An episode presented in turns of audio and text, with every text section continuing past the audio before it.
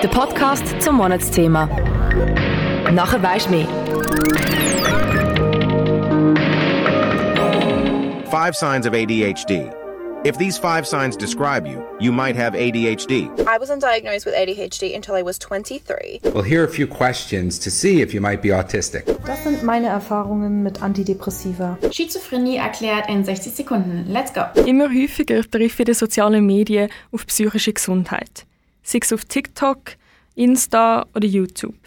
Immer mehr Personen aus dem öffentlichen Leben reden über ihre psychische Krankheit. Das finde ich zuerst mal auch etwas Gutes, so bekomme ich nicht nur das perfekte Leben der InfluencerInnen vorgaukelt, gleichzeitig werden mir dann aber auch Videos empfohlen, wo es heisst, wenn du diese fünf Symptome hast, hast du ADHS, hast eine Angststörung, Depressionen und und und. Manchmal scroll ich auf TikTok und fühle mich plötzlich diagnostiziert. So als hätte ich anhand von einer Auflistung an Symptomen herausgefunden, dass ich unter einer Störung leide. Eins ist auf jeden Fall klar, der Trend, dass in den sozialen Medien über psychische Gesundheit geredet wird, wird immer wie grösser. Und diesen Trend möchte ich im Rahmen des Monatsthema Kopfsachen genauer untersuchen. Dafür habe ich mit einer Psychotherapeutin geredet, eine TikTokerin zu Wort gelassen, die selber öffentlich über ihre psychische Krankheit redet und die Perspektive von ihrer Dozentin an der ZHAW im Bereich Medienwissenschaften einbezogen. All das gibt es in der Podcast-Folge Mental Health auf Social Media – Fluch oder Segen von mir, Elena Göttlin. Kanal K. Kanal K. Bevor ich den Trend genauer untersuche, nimmt es mich zuerst Wunder, wie es denn überhaupt dazu gekommen ist, dass die psychische Gesundheit immer stärker in den sozialen Medien thematisiert wird. Dafür habe ich Ramona Zenger gefragt. Sie ist Psychotherapeutin am Institut für systemische Psychologie und Psychotherapie Zürich. Ich habe so ein bisschen den Eindruck, oder ich mache auch die Erfahrung, dass eigentlich seit der ganzen Covid-Pandemie, also jetzt, ich glaube 2020 hat das ja angefangen, dass irgendwie seit dort mehr auch der Fokus auf so ein psychische Gesundheit gelegt worden ist und dass es dort wie, wie soll ich sagen, so ein bisschen nachvollziehbarer für alle war, aha, man ist depressiv wegen Covid, also wegen der Pandemie, wegen der Einschränkungen und alles. Und das so ein im Rahmen von dem immer mehr, dass es auch wie okay ist, wenn man öffentlich sagt, ah, ich habe eine Phase gehabt, was mir nicht gut gegangen ist, zum Beispiel. Dass psychische Gesundheit immer stärker in sozialen Medien zum Thema wird, das hat auch Ada mitbekommen. Mit 27, also vor zwei Jahren, ist Ada mit ADHS diagnostiziert worden. Wo sie dann gesehen hat, dass in den sozialen Medien über psychische Krankheiten geredet wird, hat sie gedacht, hey, wieso mache ich das nicht auch? Seit dem Sommer 23 ist Ada auf TikTok auch bekannt unter Dopamin on Fleek, aktiv und postet täglich Videos rund um ihr ADHS. Ich habe Ada gefragt, was ihre Motivation hinter den Videos ist. Weil es einfach extreme Vorurteile gibt dass von vielen Leuten diese Krankheit überhaupt nicht als Krankheit angesehen wird. Es sind angebliche Erziehungsfehler, Faulheit, äh, man solle sich ja einfach mal zusammenreißen oder auch ganz verrückt, ähm, dass das ja nur eine Erfindung von der Pharmaindustrie sei, um Ritalin an Menschen zu verkaufen. Und ich möchte gerne diese unsinnigen Vorurteile aus der Welt schaffen. Ada will in Form von ihren Videos über ADHS aufklären. Gleichzeitig will sie anderen Betroffenen so ein sagen, hey, du bist nicht allein damit und es gibt auch noch andere, denen es genauso geht. Sie selber erzählt auch, dass ihr das früher gefehlt hat und sie sich immer ein allein mit ihrem ADHS gefühlt hat. Im Gespräch mit PsychologInnen merkt sie, wie wichtig gerade der Austausch mit anderen Betroffenen für sie ist. Also ich bin schon seit vielen, vielen Jahren immer wieder in psychologischer oder psychotherapeutischer Behandlung gewesen und ich hatte immer so ein Problem damit, mit Fachpersonen zu reden, die selbst nicht betroffen waren. Ich hatte immer so das Gefühl, kannst du mich überhaupt verstehen? Du bist da ja nicht drinne. Ich empfinde das vielleicht anders als jemand, der, da, als, der das mal gelernt hat, der das studiert hat, der das einfach nur von außen sieht. Ich wollte im Grunde einfach aus dem Kern selbst als Betroffene von, davon erzählen. Wie geht es mir als Betroffene und nicht, dass die Leute sagen, ja, mein, mein Psychologe hat das und das gesagt, mein Psychiater sieht das so und so dass er hier, ich bin auch betroffen und bei mir ist das genauso. Einfach quasi als Anführungsstrichen gleichwertige Person zu anderen Betroffenen einfach von mir zu erzählen. Meistens fallen der Ada die Ideen für ihre TikTok-Videos spontan im Alltag ein. Die Ideen schreibt sie sich dann auf oder speichert sie via Sprachnachricht auf ihrem Handy ab. Sie schaut aber auch, was die anderen Content Creator so machen und lässt sich so inspirieren. Ich überlege mir, wie kann ich das dann halt als Video umsetzen, dass das jetzt nicht zu langwierig ist, dass die Leute das auch interessiert. Sehr, man muss das auch sehr prägnant quasi ähm, spielen oder auch manchmal auch etwas überspielt natürlich und einfach den Kern der Sache treffen und sagen, hey, guck mal, ich komme immer wieder diese Situation, kennst du das auch? Oder genau, oder was, was, was verbindet uns so, uns Betroffenen, was andere vielleicht nicht so empfinden und nicht so kennen. Das tönt an sich gut und macht auch Sinn, wie Ada vorgeht. Ich habe mich dann einfach gefragt, ob Ada auch im Austausch mit einer Fachperson ist, bevor sie so Videos produziert und aufladet. Grundsätzlich bin ich in psychotherapeutischer Behandlung parallel. Allerdings ähm, hebe ich auf meine Videos natürlich keinen wissenschaftlichen Anspruch. Ähm, ich verlinke teilweise, wenn ich Informationen von extern habe, verlinke ich sie auch. Ähm, aber ich sage auch ganz klar, dass meine Videos nicht dazu dienen, sich in irgendeiner Form selbst eine Diagnose zu stellen. Das ist mir sehr wichtig, dass niemand auf die Idee kommt zu sagen, oh, ich habe das Video gesehen, ich habe jetzt auch ADHS. Das möchte ich absolut nicht und das ist auch nicht der Sinn meiner Videos. Ihre Beschreibung vom Profil verlinkt Ada auf die Website adhs-ratgeber.com. Ab und zu schreibt sie auch unter dem Video, dass der Inhalt nicht zur Selbstdiagnose dient. Das als sogenannte Caption oder auch in der Kommentarspalte. Ich habe den Dr. Colette Schneider Forscherin und Dozentin an der ZHAW im Bereich Medienwissenschaften nachgefragt, wie sie das einschätzt. Lange zu links. Wir sagen immer, so aus der strategischen Kommunikation muss man immer auf die Kanal aufmerksam machen. Also der Influencer sollte dann auch darüber reden, wenn er zum Beispiel jetzt redet. Also wenn er das selber auch, auch wirklich seinem, seinem Publikum sagt. Das hat dann sicher den grösseren Effekt, wenn einfach neu noch eine Website steht oder ein Kanal. So viel dazu, was geachtet werden muss beim Produzieren von so Inhalt. Jetzt ist es so, Ada hat über 30'000 Followers auf TikTok. Ihre Videos werden im Durchschnitt mehrere 10'000 Mal angeschaut. Ihre erfolgreichsten Videos sogar mehrere 100'000 Mal. Ihr viralste Video über 1,5 Millionen Mal. Was macht das mit einem? So, ich stelle es mir schon leicht stressig vor, ständig das Gefühl zu haben müssen, abzuliefern und Videos zu produzieren, weil sonst würde man ja den Anschluss verpassen und dem Algorithmus zu Opfer fallen. Aber ist das nicht auch einfach eine zu große Verantwortung für eine Privatperson in den sozialen Medien, gerade wenn es Themen wie psychische Gesundheit betrifft? Das habe ich auch die Psychotherapeutin Ramona Zenger gefragt. Ich glaube, da muss man gut darauf achten, wie wie verletzlich ist auch oder in was für einem Zustand ist die Person, oder? Also wenn jemand in einer total tiefen Depression steckt, sehr instabil ist und verletzlich, würde ich eher, wenn das jetzt zum Beispiel meine Klient oder meine Klientin wäre, würde ich nicht empfehlen, sich zu dem Zeitpunkt auf Social Media groß darüber zu äußern, weil es dann wirklich verletzende Kommentare könnte geben, oder? Ich finde, das ist sehr in Abhängigkeit vom persönlichen Zustand von dieser Person. Weiter sagt der Monat Sänger auch, dass ein Risiko von fehlender Privatsphäre besteht, wenn man in den sozialen Medien über die eigene Krankheit redet. Einfach weil man viel Preis gibt von ihm selber und sich auch verletzlich zeigt. Besonders bei negativen Reaktionen stelle ich mir das noch schwierig vor. Ich habe darum Ada gefragt, wie denn bei ihren Videos Feedback so ausfällt.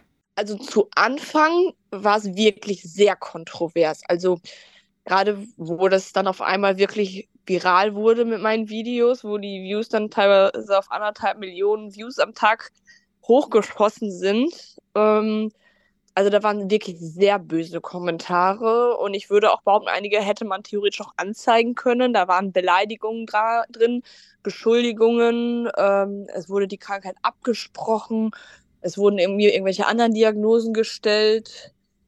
Ähm, Allerdings haben wir das, also habe ich das so gemacht, ähm, dass ich jegliche böse Kommentare grundsätzlich gelöscht habe und ich habe auch die dementsprechenden User auch gemeldet und blockiert.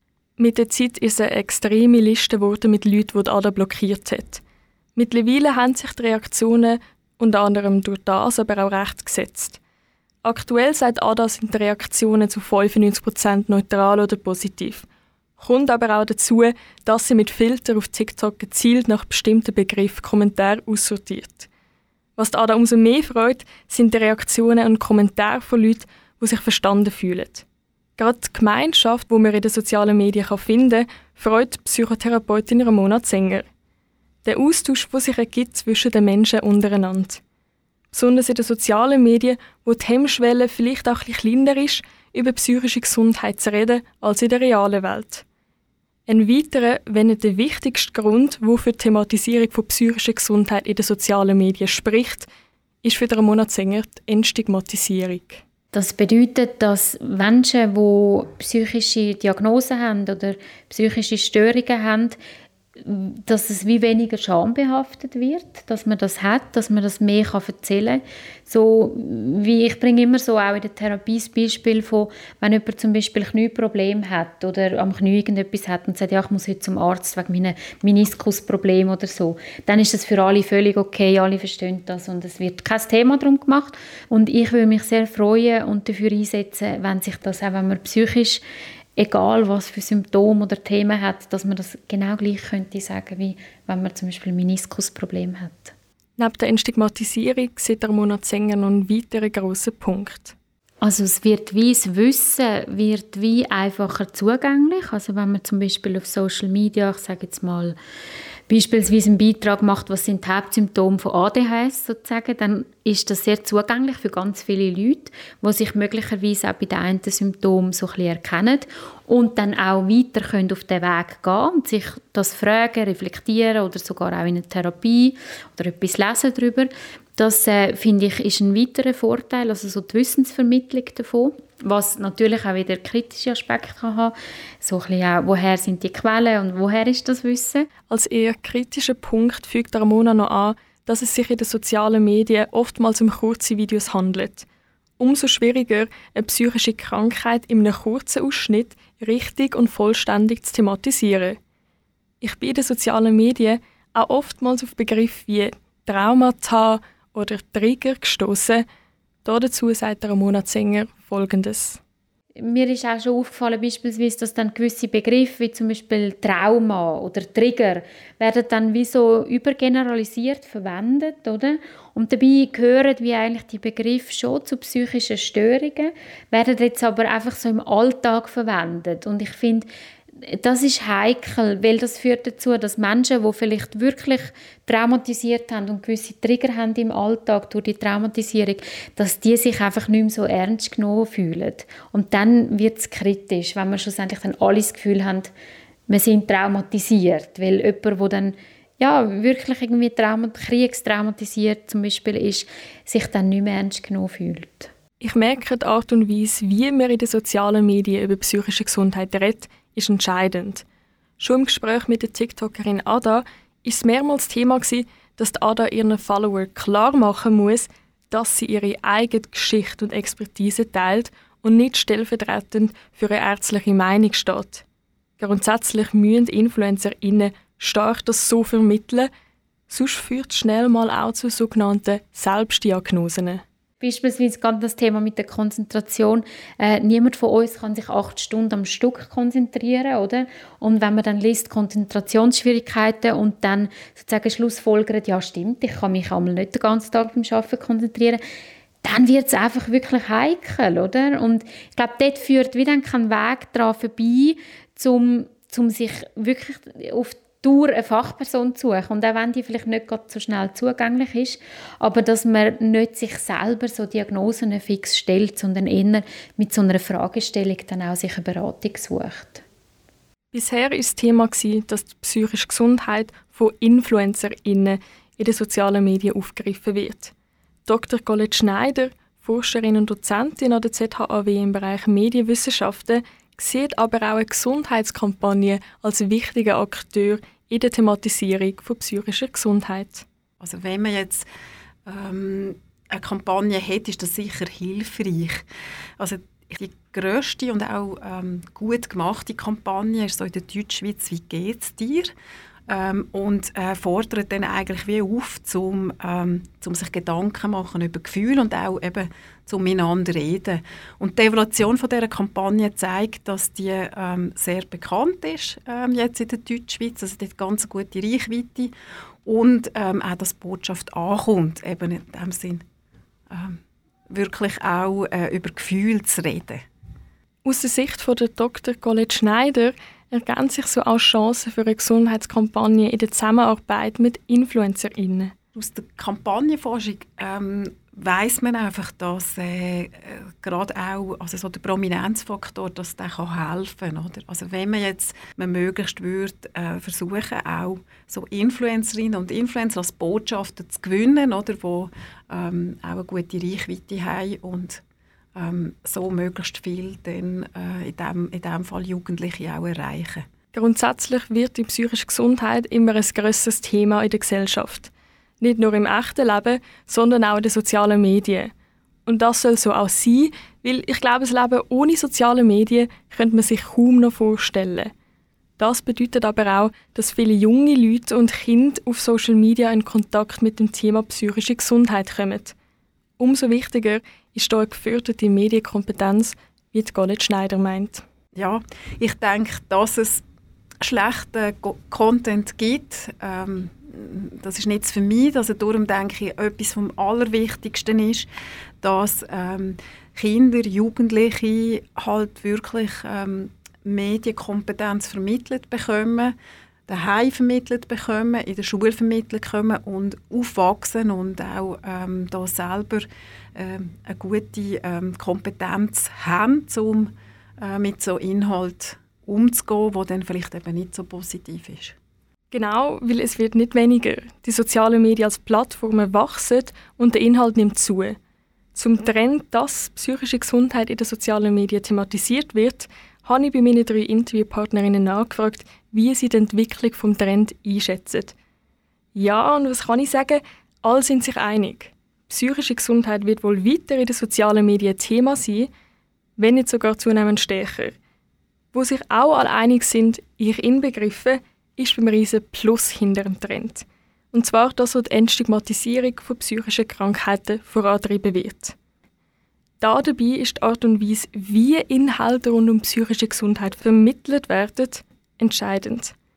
Einerseits soll klar betont werden, dass es sich bei einer Privatperson um die eigene Meinung und Erfahrung handelt, andererseits soll auch schriftlich und mündlich auf Fachpersonen und andere Hilfsstellen aufmerksam gemacht werden. So viel dazu, was der Content Creator achten muss beim Erstellen von Inhalt. Da wir aber alle auf Social Media umirren, habe ich abschließend bei der Psychotherapeutin Ramona Zenger nachgefragt, wie wir als UserInnen am besten sollen umgehen mit so Inhalt. Ich rate, zum immer gut darauf zu schauen oder zu hinterfragen, was sind das für Quellen.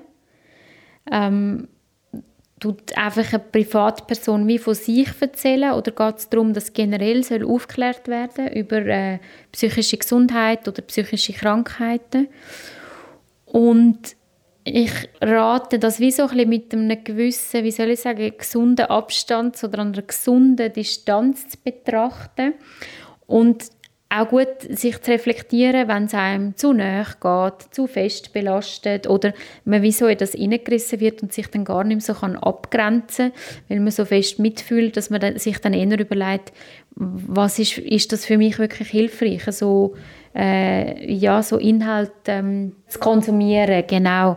Oder wirklich sich zu fragen, was ist für mich hilfreich, oder? Es gibt ja auch viel, ähm, zum Beispiel äh, Psychologinnen, Therapeutinnen, Therapeuten natürlich, ähm, wo auch sehr gute Inhalte ähm, äh, teilen auf Social Media, wo es dann ja weniger ist, dass man sich muss abgrenzen muss, sondern wo man vielleicht auch für sich wirklich wertvolle Sachen mitnehmen kann. Also ich würde mal sagen, so ein bisschen zu einem sehr bewussten Konsum und Reflexion, was das mit einem selber macht. Das war es mit meiner Podcast-Folge Mental Health auf Social Media, Fluch oder Segen, der letzte Podcast zum Monatsthema Kopfsache. Mein Name ist Elena Göldlin. Danke dir fürs Zuhören. Das ist ein Kanal K Podcast Jederzeit zum Nachhören auf kanalk.ch oder auf deinem Podcast App.